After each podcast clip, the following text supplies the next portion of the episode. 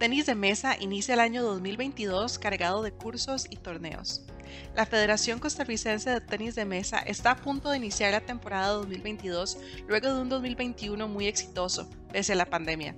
La temporada iniciará con el curso básico para entrenadores al realizarse del lunes 17 al viernes 21 de enero de forma virtual y cerrando el sábado 22 de enero de forma presencial en la Sala Nacional de Tenis de Mesa en el Parque de la Paz.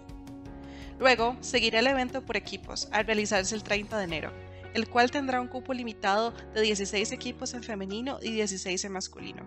Posteriormente, para el sábado 19 de febrero se tiene pactada realizar la primera fecha del ranking de Liga Menor. Alejandro Moya, miembro del staff de entrenadores de la federación, nos comenta. Sí, claro, un saludo, antes que nada, feliz año a todos. Eh, este año viene muy cargado, ¿verdad? De muchas actividades. Eh, empezamos con cursos como lo dice Hugo, cursos de actualización, tanto para entrenadores, hay cursos para árbitros, hay cursos hasta para padres que se están incluyendo en una nueva modalidad. Eh, estamos abriendo camino, ¿verdad? Este nuevo año con, con actualización y eso es importante para, para el nivel de los chicos y de los entrenadores y, árbitros.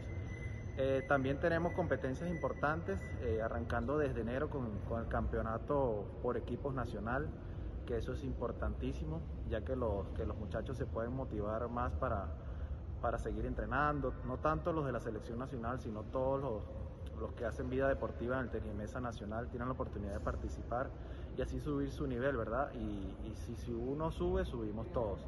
Eh, seguidamente, ya en febrero, eh, eh, rapidito, tenemos rankings nacionales menores y, y, el fin de semana siguiente ranking Open nacional.